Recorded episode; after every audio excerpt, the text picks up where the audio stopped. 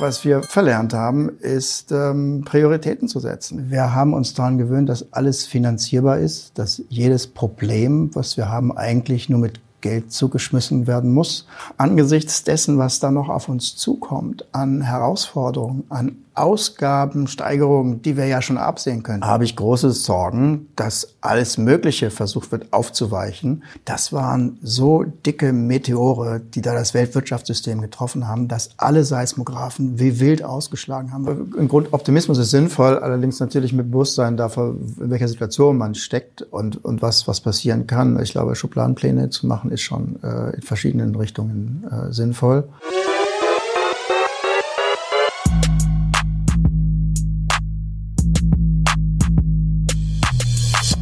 Servus und herzlich willkommen in einem neuen Video der Mission Money. Ja, wir wollen uns mal ein bisschen umschauen ähm, im makroökonomischen Umfeld. Wo sind wir, wo stehen wir, wo könnten wir die nächsten Monate so hingehen? Und wir sind auf unserer kleinen Frankfurt-Tour unterwegs und heute zum ersten Mal zu Gast bei der Deka Bank und äh, bei ihrem Chefvolkswirt Dr. Ulrich Kater.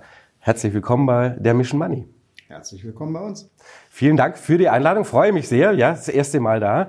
Jetzt, ähm, ich muss es vorwegschieben, Makroökonomik haben wir gesagt, das große Ganze, aber diese Woche, die eigentlich eine recht entspannte war, wenn man den Markt anguckt, vierte Woche in Folge, äh, ein schönes Plus, da könnten wir doch alle uns zu, entspannt zurücklehnen. Und äh, dann platzte doch ein wenig äh, das Chaos hier über Deutschland herein, denn unsere Ampelregierung hat irgendwie ein paar Probleme mit ihren Haushalten und dem Gesetzes, der Gesetzeskonformität, so muss man es formulieren. Ähm, das ist ein ganz schöner Schlamassel. Was heißt das ähm, für Deutschland, was wir da diese Woche erlebt haben mit den nicht vorhandenen Sondervermögen oder nicht mehr gültigen Sondervermögen und den Haushalten? Naja, ich glaube, wir müssen nur auf die Börse gucken. Sie haben es ja gerade schon angedeutet um zu sehen, dass die wahre Bedeutung wahrscheinlich hauptsächlich im politischen Bereich liegt. Ja.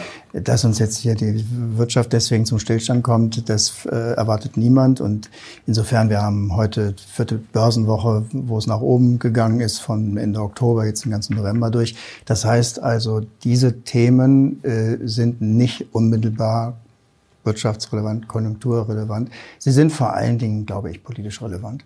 Ich glaube ja, es ist das Ende der Nullzinsära im politischen, finanzpolitischen Bereich. Mhm. Wir haben uns alle dran gewöhnt, dass Geld äh, nichts kostet ja. und unbegrenzt vorhanden ist. In den Staatshaushalten hat man sich sehr gerne dran gewöhnt dass der Finanzminister eine Anleihe über mehrere hundert Millionen begibt und dann noch zusätzlich ein paar hunderttausend drauf bekommt als Geschenk. Mhm. Die verrückte Welt der Negativzinsen. Und wir haben uns daran gewöhnt, dass alles finanzierbar ist, dass jedes Problem, was wir haben, eigentlich nur mit Geld zugeschmissen werden muss. Und ähm, Dabei, glaube ich, übersehen wir zwei Dinge. Es gibt Probleme, die man mit Geld gar nicht adressieren kann, weil Strukturen beispielsweise falsch ja. sind, weil Anreize falsch sind. Wenn man Geld zur Verfügung hat, aber nicht bauen kann, weil es Hindernisse gibt, dann nützt einem eben auch ein großer Etat gar nichts. Äh, das ist der eine Punkt. Und der andere Punkt ist eben, dass Geld jetzt mit der Rückkehr der Zinsen eben wieder was kostet. Das heißt, dass auch ein Staat eine Begrenzung hat von mhm. dem, was er machen kann. Und wenn ich eine Begrenzung habe, eine Budgetbeschränkung, wie die Makroökonomen sagen, ja, dann muss ich auswählen.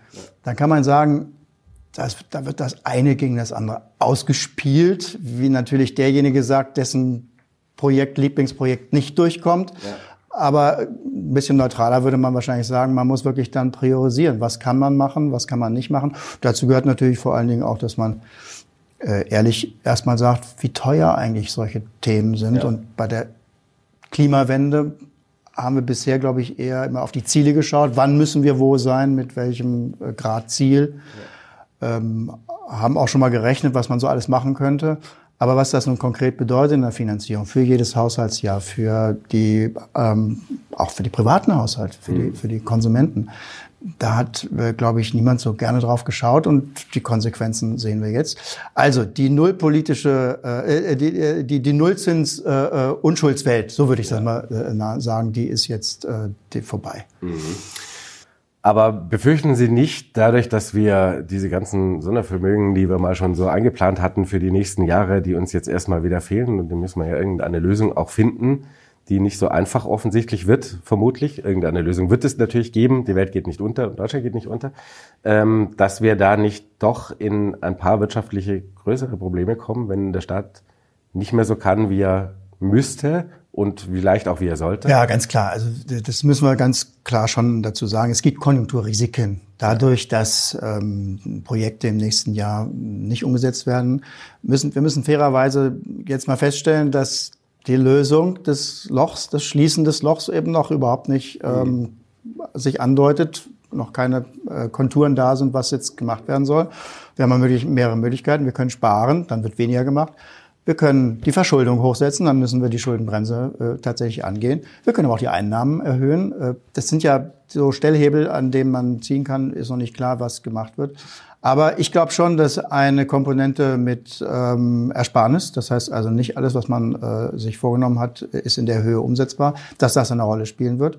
Und da viele mh, Ausgaben, Förderausgaben waren, ja. wo dann ja über den privaten Anteil der geförderten Aktivität dann eben noch mehr an Volumen rauskommt, ähm, kommen da schon auch Größenordnungen zustande bei den Investitionen, die dann wahrscheinlich geringer ausfallen werden als erwartet. Wir haben mal überschlagen und wir haben ähm, Konjunkturrisiko im nächsten Jahr von einem halben Prozentpunkt Wachstum mhm. ausgelotet, äh, also einige Zehntel an weniger Wachstum. Da könnte man sagen, ist ja nicht schlimm. Aber wir, wir sollten ja jetzt nicht so gerade, wir kommen ja nicht aus Wirtschaftswunderland im Moment. Ne? Ja, wir sollten uns daran gewöhnen, dass unsere Wachstumsgeschwindigkeit, unsere Reisegeschwindigkeit mittlerweile so langsam ist, dass mhm. beim geringsten Gegenwind wir stehen bleiben oder rückwärts fahren. Das ja. ist ja kommt ja dazu. Und insofern ist auch ein halbes Prozentpunkt im nächsten Jahr, wo wir sowieso nur mit 0,6 gerechnet haben bisher, dann schon ähm, Game Changer. Das ist ein zweites Jahr mit Nullwachstum oder eben Genau, das negativ. kann genau das Ergebnis sein. Ja. Muss man dann nicht auch strukturell tatsächlich über diese Schuldenbremse ähm, nachdenken? Ähm, das ist natürlich nachher ein politischer Prozess äh, und überlassen wir den. Aber wir haben ja wirtschaftspolitisch sehr viele, sehr große Herausforderungen hierzulande. Wissen wir alle, haben wir alle hier überall schon drüber gesprochen, wo es überall klemmt und es sind viele Investitionen zu tätigen. Also sinnvolle auch, nicht nur das Verteilen von äh, Geschenken für, für Wählerklientels. Ähm, aber wird man da ein, ein neues Schuldenmodell ran müssen? Das ist ähm, erstmal, wie Sie andeuten, eine politische Frage. Da können ja. die Ökonomen jetzt hier nichts vorschreiben und sagen, das sollte man machen, jedes sollte man machen. Es gibt ähm, ein paar Gründe, in der Tat, zu sagen, die Klimawende ist eine Aufgabe, die generationenübergreifend ist. Und für so eine Aufgabe ist tatsächlich die Schuldenfinanzierung ein Instrument, auch die Finanzierung eben nicht nur einer Generation äh, aufzubürden, sondern in die Zukunft zu verteilen. Das wäre ein Argument, ähm, in diesem Fall einer wirklich außergewöhnlichen, historisch noch nie dagewesenen Belastung, ähm, die so lange geht, zu sagen, ja, das grenzen wir ab ähm, und äh, nehmen dafür eine extra Rechnung vor. Das ist der berühmte Sonderfonds und machen es analog wie bei der Bundeswehr in einen äh, grundgesetzlichen äh, Auftrag, der dann tatsächlich auch von dieser Schuldenberechnung, von der Schuldenbremse ausgesetzt ist. Das äh, wäre eine, eine Lehrbuchargumentation. Mhm. In der politischen Praxis, und das ist auch meine Befürchtung, wird es natürlich so gehen, dass ein einmal eingerichteter äh, Sonderhaushalt ähm, dann auch wieder verändert werden kann, äh, vergrößert werden kann, verlängert werden kann, ja. wenn er eben einmal da ist. Und ähm, damit diese Selbstbeschränkung, die ja eigentlich in der Schuldenbremse dann ist, wirklich effektiv aufgehebelt wird. Also wenn ich sagen könnte, es ist tatsächlich ein einmaliges Projekt, äh, was auch von der Dimension her, das wäre der zweite Punkt, wie viel muss es denn mhm. sein? Da muss man dann tatsächlich mal Ein Preisschild überlegen, machen, ja, so was braucht der Staat? Ja. Wir sind jetzt hier mit einer Hausnummer von 60 Milliarden äh, unterwegs. Ja, angesichts der, der Größenordnungen äh, in Deutschland 150 Milliarden, 200 Milliarden, die wir jedes Jahr benötigen für die gedachten Ausgaben, die notwendig sind, die gesamte Wirtschaft umzustellen, ist es, äh, ist es eine, eine Förderhausnummer, die realistisch ist, dann aber jedes Jahr. Genau. Das heißt, es wird sich aufsummieren. Und ähm, ja, dann kommen wir mit dem Staatshaushalt schon in Größenordnungen, wo man keinen weiteren Spielraum hat. Dann bleibt eben eventuell der Rest des Staatshaushalts in der, innerhalb der Schuldenbremse, was bedeutet, dass die Schuldenquote in Deutschland dann im Bereich von vielleicht 70, 80 Prozent ähm, bleibt. Aber wenn dann halt nochmal 10 Prozentpunkte draufkommen durch den Fonds und den Bundeswehrfonds dann auch nochmal äh, ein paar Prozentpunkte, dann ist man eben dann doch eine Etage höher. Mhm. Und ähm, angesichts dessen, was da noch auf uns zukommt, an Herausforderungen, an Ausgabensteigerungen, die wir ja schon absehen können, die mit der Klimawende überhaupt nichts zu tun haben, sondern die rein demografisch bedingt sind, ja. über die Sozialversicherungssysteme, habe ich große Sorgen, dass alles Mögliche versucht wird aufzuweichen. Ja. Und deswegen ähm, müssen wir uns äh, schon Gedanken machen, wenn wir die Entscheidung für einen Schuldenfonds im Grundgesetz treffen, dass wir dann allerdings auf der anderen Seite die Schuldenbremse auch so stärken, dass selbst mit diesen diesen harten Verteilungskämpfen, die in den nächsten zehn Jahren auf uns zukommen, ja. der Staatshaushalt ähm, handhabbar bleibt. Mhm. Und dann haben wir, ich meine, Sie haben das ja schon ein bisschen so angesprochen, klar, das eine, was aus der Demokratie, äh, Demografie entsteht. Und dann haben wir, wenn wir mal quasi in den Rest der Welt schauen, auch noch so viele andere Themen. Also wir haben hier in Deutschland riesen Infrastrukturthema.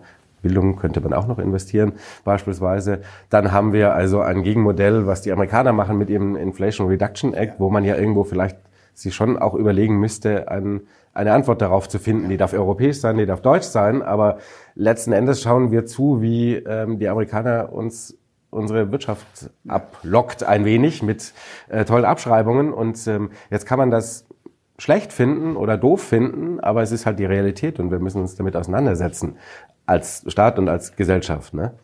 Und das sind ja, da reden wir dann ja von ganz anderen Summen, wenn wir da irgendwie mitspielen wollen.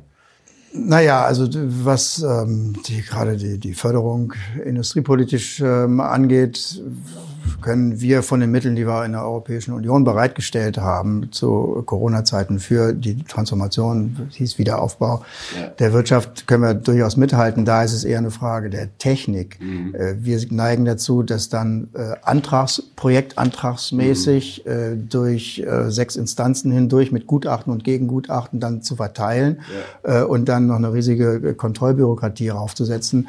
In den USA werden Steuervorteile äh, gewährt, die dann auch erst zum Tragen kommen, wenn tatsächlich die Investition zum Erfolg führte. Ja. Also da ist eher, glaube ich, weniger eine Frage des Volumens.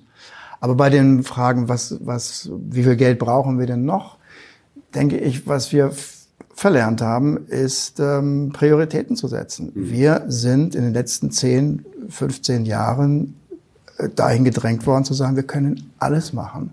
Das, äh, letzte Entscheidungen zur, zum Industriestrompreis mhm. waren auch wieder in diese Richtung. Also es gab zwei Vorschläge zu sagen, wir nehmen die Stromsteuer runter für alle äh, oder wir subventionieren die energieintensiven Betriebe, um sie eben brückenmäßig so lange am Leben zu halten, bis die billige ja. Energie zur Verfügung steht. Was machen wir? machen beides. Die ja. teuerste Lösung von allem. Mhm. Das heißt also, diese Mentalität, äh, jedes Problem eben mit, mit einem Geldtopf zu versehen, äh, die sprengt dann wirklich die Haushalte. Und das bedeutet, wir brauchen eine Debatte, wie viel Soziales wollen wir, weil die mhm. sozialen natürlich, die sozialen Gelder, die sozialen äh, ähm, Abschnitte des Haushalts die größten sind. Wie viel Förderung der Zukunft brauchen wir? Wie viel Umbau der Wirtschaft brauchen wir?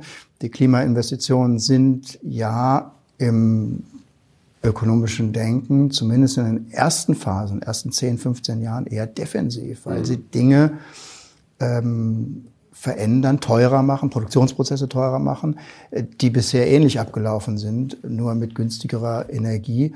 Und der berühmte Produktivitätsfortschritt, den man bei Investitionen sonst eigentlich haben, den sehen wir, erwarten wir von, von Klimainvestitionen eigentlich weniger. Also wie viel müssen wir dafür reservieren? Mhm.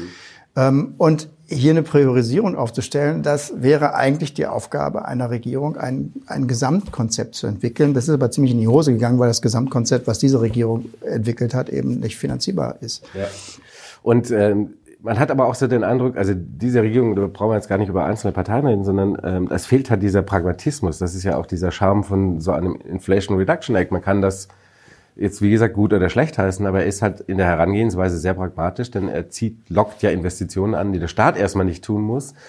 Und in einer, in Anführungszeichen Einfachheit, dass ich als Unternehmen im Prinzip mit ein paar Klicks weiß, welche Steuervorteile ich habe von meiner Investition. Plus noch vielleicht potenziell in den Bundesstaaten äh, tatsächliche Fördergeschichten. Ne? Ja, ich würde es so nicht, ich würde nicht, ich würde es nicht überbewerten. Dieses Programm. Ähm, sicherlich gehen einige Investitionen in die USA. Wir haben auch ja. äh, anekdotische Beispiele.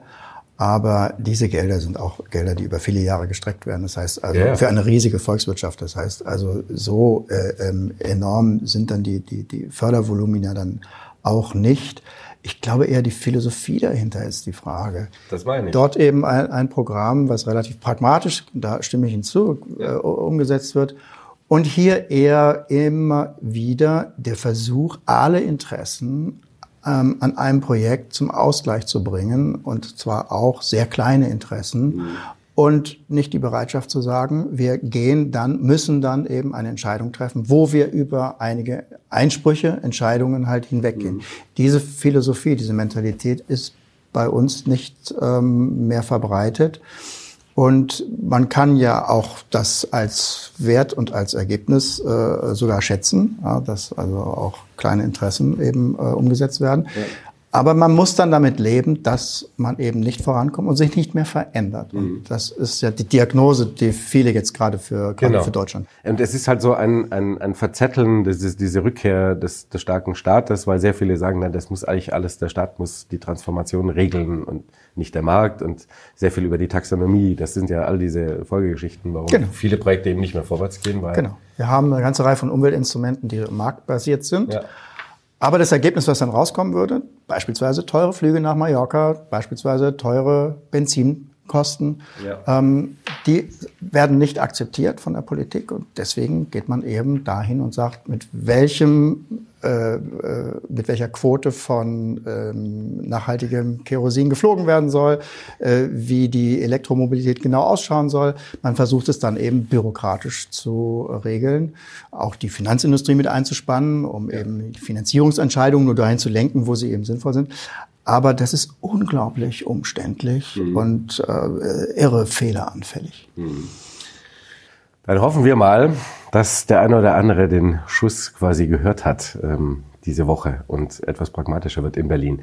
Ähm, wollen wir aber noch mal lieber zur Börse kommen und zum makroökonomischen Umfeld eben in der großen weiten Welt. Jetzt haben wir, wir haben es gerade vorhin schon eingangs besprochen, die jetzt mal vier Wochen schön steigende Kurse und ähm, man hat so ein bisschen den Eindruck, ähm, das ist aber natürlich auch das ganze Jahr schon sehr getrieben von Sentiment und man hat auch den Eindruck, dass sehr viel von den makroökonomischen Aussichten, die man dann oder der Markt an sich erwartet, sehr stark schwankt mit steigenden und fallenden Kursen.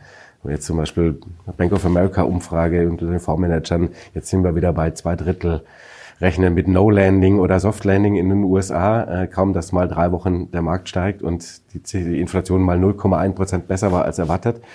Ähm, also da kehrt dann eine, eine plötzliche Euphorie das, äh, zurück, dass sich alles in Wohlgefallen auflöst nächstes Jahr. Ist das ein, ist das ein sehr optimistisches Szenario, das Sie so teilen würden? Wohlgefallen nicht. Ich würde tatsächlich sprechen von einer Art von Normalisierung, die, die stattfindet. Denn wahrscheinlich wird man das erst richtig in der Rückschau sehen, was in den letzten äh, drei, vier Jahren geschehen ist mit der Corona-Pandemie. Man kann es auch verlängern noch in, die, in, die, in das Jahrzehnt davor, angefangen von der Finanzkrise. Das waren so dicke Meteore, die da das Weltwirtschaftssystem getroffen haben, dass alle Seismographen wie wild ausgeschlagen haben, was wir für Verzerrungen im, im Wirtschaftsablauf gehabt haben. Ich meine, jeder hat es gelesen, was in den Zeitungen gestanden hat. Das waren ja wirklich ganz wilde Zeiten. Da wird die Wirtschaft geschlossen. Trotzdem funktioniert sie weiter und sie erholt sich sehr, sehr schnell wieder. Und jetzt soll alles wieder normal sein. Das ist nicht so. Wir haben noch unglaubliche Schockwellen aus dieser Corona-Zeit, die noch abgearbeitet werden. Wir stehen immer noch im Schatten von Corona. Die Inflation hat ihren Kern in der Corona-Zeit. Eine unglaubliche Übernachfrage, die da erzeugt worden ist durch diese Impulse aus den Vereinigten Staaten. Insbesondere, aber auch wir waren ja auch nicht faul mit der, mit der Injektion von Nachfrage ins System. Ähm, dann das Abarbeiten dieser Inflation, die Gegenreaktion der Notenbank mit dem Zinsanstieg, der ebenfalls ohne Beispiel ist in der, in der Geschichte von der Geschwindigkeit her, vom, vom Ausmaß, mhm. der wiederum jetzt verarbeitet werden muss. Äh, das sind alles Dinge, die Zeit brauchen. Gerade der Zinsanstieg ist eben ähm, im letzten Jahr passiert und ja, die äh, Ökonomen sagen ja, dass so Zinswenden, wie wir sie erleben, zwei Jahre brauchen, bis sich überall in der Wirtschaft eben äh, durchgewirkt haben. Mhm. So gesehen haben wir das erste Jahr vorbei. Und was für die Makroökonomen am Anfang dieses Jahres, also hier von, von 2023, ja, durchaus ein bisschen beängstigend war, war die Erkenntnis, dass solche Zinsphasen mit einer solchen Zinswende, mit einer solchen äh, von jetzt auf gleich vollkommen neuen Zinsumgebung, dass die eine Höchstbelastungsphase für Volkswirtschaften darstellen und fürs Finanzsystem ja. darstellen. Und man hatte durchaus eher die Befürchtung, das wird nicht verkraftbar sein, insbesondere nach einer Dekade, wo wir, wo wir ja gar keine Zinsen hatten, sogar negative Zinsen. Was sich da alles aufgebaut hat und eben dann sich bei Zinsanstiegen dann entlädt an Ungleichgewichten, die vorher gar nicht so richtig ähm, im Bewusstsein waren. Das war wirklich die große Angst Anfang dieses Jahres. Mhm. Man kann zurückgehen bis 2008. Also die Fed hat seit 2004 die Zinsen angehoben und irgendwann war es dann zu viel und die Immobilienblase in den USA wurde angestochen und was kam raus? Die Mutter aller Finanzkrisen. Ja. Als im Frühjahr diesen Jahres dann die Regionalbanken eben ihre Schwierigkeiten in den USA hatten, da haben dann auch viele auch schon gedacht, offen gestanden wir auch, naja, das Drehbuch spielt sich wieder ab, wir haben jetzt die ja. nächste Finanzkrise. Und das war eigentlich die Story von 2023, ähm, dass zumindest bis heute das eben nicht passiert ist. Hm. Das Finanzsystem äh, resilient war ist das wohl das Wort des Jahres, vielleicht das Unwort des Jahres, ich weiß nicht, ja, ja. Also das ähm, Standhaftigkeit kann man ja auch nehmen. Ja. Der Unternehmenssektor auch ähm, äh, standhaft war. Die Wirtschaftshistoriker werden das mal rausarbeiten, was es alles genau war. Es gibt ein paar Kandidaten, die dieses Ganze erklären. Die, die Nachfrage, die nach wie vor hoch ist im System. Ja, die Konsumenten hatten Mittel aus Corona-Zeiten übrig. Es wurde ähm, viele waren langfristig äh, langfristig äh, verschuldet oder finanziert, also die zu den Nullzinsphasen. Ganz wichtig: Unternehmen und Haushalte haben eben die ähm, Nullzinsphase und auch die Corona-Phase nicht dazu verwendet, ähm, unverhältnismäßig viel Geld rauszupowern oder sich zu verschulden, sondern im Gegenteil sich zu entschulden. Mhm. Die finanzielle Konstitution der ähm, insbesondere in Industrieländern USA genauso wie in Europa. Der Haushalte und der Unternehmen hat sich verbessert in den ja. letzten Jahren. Das ist wahrscheinlich auch ein wichtiger Punkt. Die Nachfrage war da, die Unternehmen konnten weiter wälzen, ohne dass, dass ihre Nachfrage nach Produkten zusammengebrochen ist. Das hat die Gewinne stabilisiert, das hat die Börse stabilisiert. Das heißt also, hier hatten wir auch eine Aufwärtsspirale innerhalb dieser doch extremen Belastung durch Zinsen. Aber wir müssen auch ganz klar sagen, äh, die Durchwirkzeit eben zwei Jahre plus und wir haben jetzt gerade vielleicht gerade ein Jahr hinter uns. Das heißt also, die Anpassungszeit ist noch nicht vorbei. Der Seiltänzer, der dadurch über, über den äh, gefährlichen äh, Fluss da auf dem schmalen Grat äh, geht, der hat es zwar geschafft, das alles auszubalancieren jetzt. Notenbanken und auch ähm, die Finanzpolitik hat das ganz, ganz gut gemacht, zumindest Stand heute. Ja. Aber wir sind erst eben Hälfte drüber ja. äh, über die Schlucht und müssen sehen, wie das nächste Jahr läuft. Mhm. Also ist, ähm, kann man schon sagen, es ist noch nicht ausgemacht, ob das so eine ganz butterweiche Geschichte wird, wie es in der Historie nicht so wahnsinnig oft vorkam. Ich glaube einmal in den 90ern, dass es ein Soft Landing tatsächlich gab nach großen Zinswenden.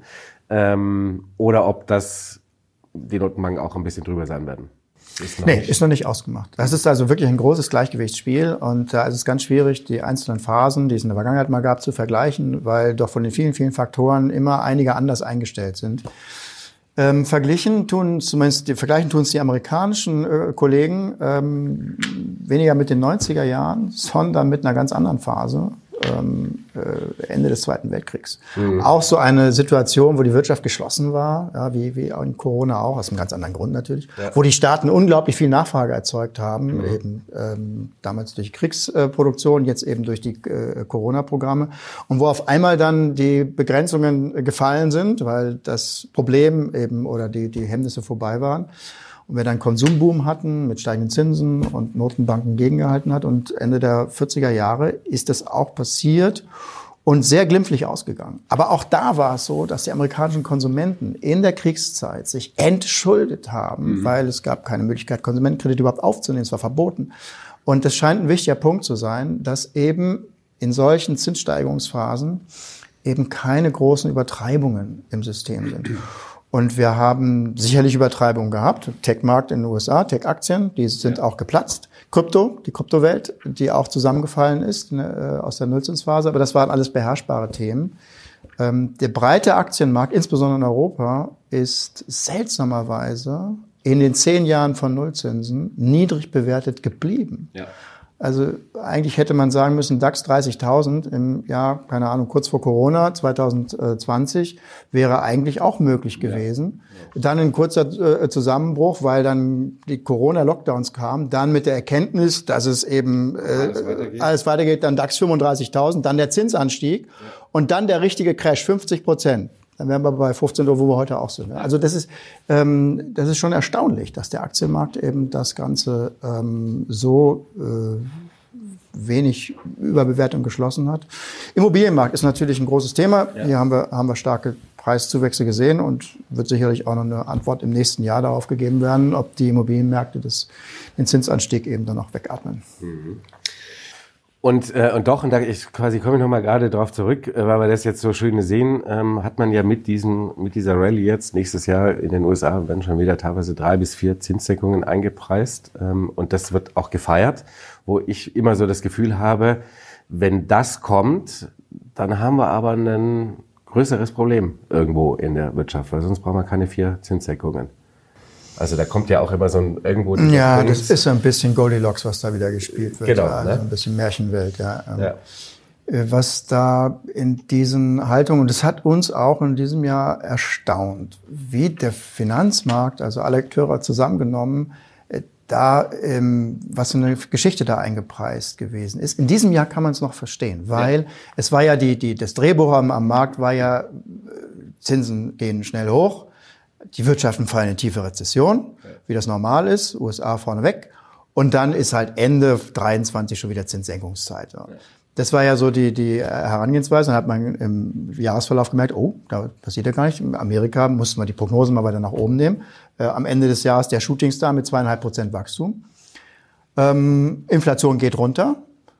Äh, das ist ähm, aber nicht schnell genug. Die Notenbanken erklären uns, ja, ja, wir haben da Erfolge bei der Inflationsbekämpfung, aber es ist nur Energie und wir müssen sehen, dass auch der, der Kern der Inflation, der klebrige Teil mit Zweitrundeneffekten, dass der auch eben äh, zurückgeht. Ja. Das dauert aber, wir müssen die Zinsen oben lassen. Das hat der Markt dann irgendwann Mitte des Jahres dann auch langsam eingepreist. Die langen Renditen sind hochgegangen. Ja. Aber jetzt schon wieder diese Idee, naja, aber Mitte nächsten Jahres ist doch dann spätestens, also die Zeit müssen wir die Zinsen senken.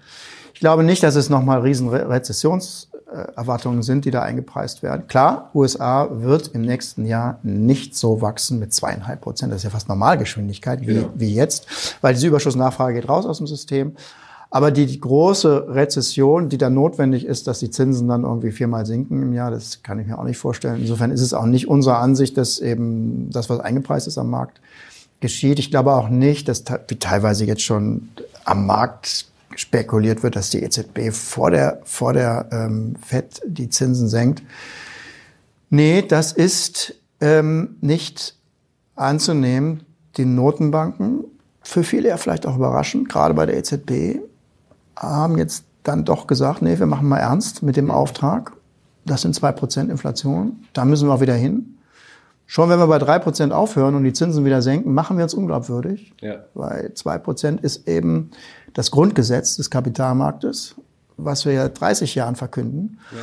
Und wenn wir sagen, naja, wir können auch eine Ausnahme machen davon für die nächsten paar Jahre, dann machen drei Prozent, dann kommt man da nicht mehr hin. Ja, man, man verliert die Glaubwürdigkeit. Mhm. Und ähm, zurzeit sind die Notenbanken, gerade die EZB, auf diesem Trip. Hätten ihr wahrscheinlich nicht so viele Leute zugetraut. Aber auch hier wir sind erst der, nach der ersten Halbzeit. Mhm. Ja, also ob das Spiel auch so, so weitergeführt wird in der zweiten, das müssen wir sehen. Und die zweite Halbzeit geht in jedem Fall noch bis Ende nächsten Jahres. Mhm. Deswegen, was wir uns vorstellen können, ist vielleicht eine Zinssenkung in Europa, wenn es sich wirklich zeigt, dass die Inflation wirklich, dass die Zweitrundeneffekte verkraftbar sind. Und in den USA vielleicht ein bisschen früher mit ähm, ein, zwei Schritten im nächsten Jahr. Aber wir meinen nach wie vor, der, der Markt hat sich selbst äh, geschnitten, wenn er meint, dass es eben nächstes Jahr schnell runtergeht. Mhm. Ja, das ist vielleicht, das sollte auch als Lehre sein von diesem Jahr, ne? Das die am besten prognostizierte ja. Rezession aller Zeiten. Ja, es muss eben halt tatsächlich so. in diesem zweiten Jahr der Anpassung, ja. da muss es dann wirklich nochmal richtig reinschlagen. Entweder über den Finanzsektor, dass es doch irgendwo Friktionen gibt, die ähm, dann Ketteneffekte auslösen. Oder in der Konjunktur, dass tatsächlich nicht nur das Feuer ausgeht, sondern wirklich Minusgrade Einzug halten. Ja.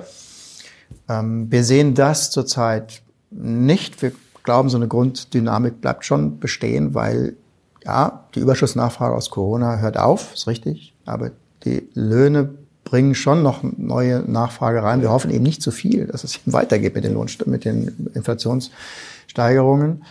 Aber ähm, das, ähm, ja, wie gesagt, eine große Gleichgewichtsübung. Wir müssen das beobachten im nächsten Jahr. Wir sehen gut, aber gute Chancen, dass es eben ähm, einigermaßen vernünftig weitergeht. Ich könnte mir auch vorstellen, dass wir was vielleicht eher das Thema ist, was man mal überraschend auf dem Auge haben muss, ist, dass ähm, gerade eine amerikanische Notenbank, also ein Powell, wie er das dieses Jahr an zwei Stellen getan hat, indem er mal entscheidend die Richtung verändert hat am Markt, dass uns sowas eher mal wieder blüht. Ne? Denn wir hatten ja doch jetzt gerade mit dem Rücklauf der langen am langen Ende der, der Renditen der US-Staatsanleihen, das ist der Fed am Ende des Tages ja jetzt nicht recht, wenn die zu sehr zurückkommen. Nee, muss man sicherlich auch im Blick haben. Und eben auch die schon die vielleicht etwas größere wieder Euphorie am, äh, ähm, am Markt, ja. was das Geschehen im nächsten Jahr angeht. Unbedingt, wobei für die Fed äh, auch noch ein anderer Faktor im kommenden Jahr eine Rolle spielt. Es sind Wahlen in der zweiten Jahreshälfte. Ja. Und wenn es nicht ganz eindeutig ist, was die Notenbank jetzt nun machen muss, und man nicht ganz klar sagt, ihr müsst senken oder ihr müsst steigern, dann hält sich die Fed in so einer Phase dann zurück. Das heißt also, dann muss sie entweder vorher handeln oder eben warten.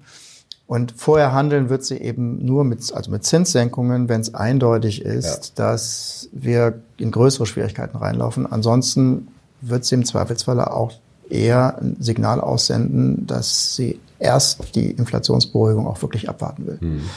Also haben wir ein wieder spannendes Jahr 2024 vor uns, an dem die Welt wieder nicht untergeht, glücklicherweise, ähm, aber wir doch auch optimistisch sein dürfen. So kann man das, glaube ich, formulieren. Ja, und äh, im Grund Optimismus ist sinnvoll, allerdings natürlich mit Bewusstsein davor, in welcher Situation man steckt und, und was, was passieren kann. Ich glaube, Schubladenpläne zu machen ist schon äh, in verschiedenen Richtungen äh, sinnvoll. Aber auf der anderen Seite muss man auch nichts herbeireden. Und wenn es eben eine eher seltene Konstellation ist, dass es bei einem so einen Zins, solchen Zinsanstieg nicht zur großen Krise kommt, dann kann das schlichtweg auch mal sein, was man ansonsten Glück nennt. Ja. Aber ja. wir haben so viel Pech gehabt mit, mit Ereignissen. Warum soll man hier mal Glück haben? Das ist ein Schlusswort, das ich sehr gerne mitnehme. Herr Kater, vielen Dank für das Gespräch. Sehr gerne. So, ihr Lieben da draußen, ich hoffe, ihr konntet auch einiges mitnehmen. Schreibt gerne mal in die Kommentare, wie ihr denn so für nächstes Jahr gestimmt habt. Eher optimistisch oder seid ihr eher auf der vorsichtigen Seite? Ansonsten viel Spaß, äh, nee, andersrum, vielen Dank fürs Zuschauen. So rum wollte ich sagen. Ihnen vielen Dank, dass wir bei Ihnen sein durften und wir sehen uns im nächsten Video wieder. Bis dann. Ciao.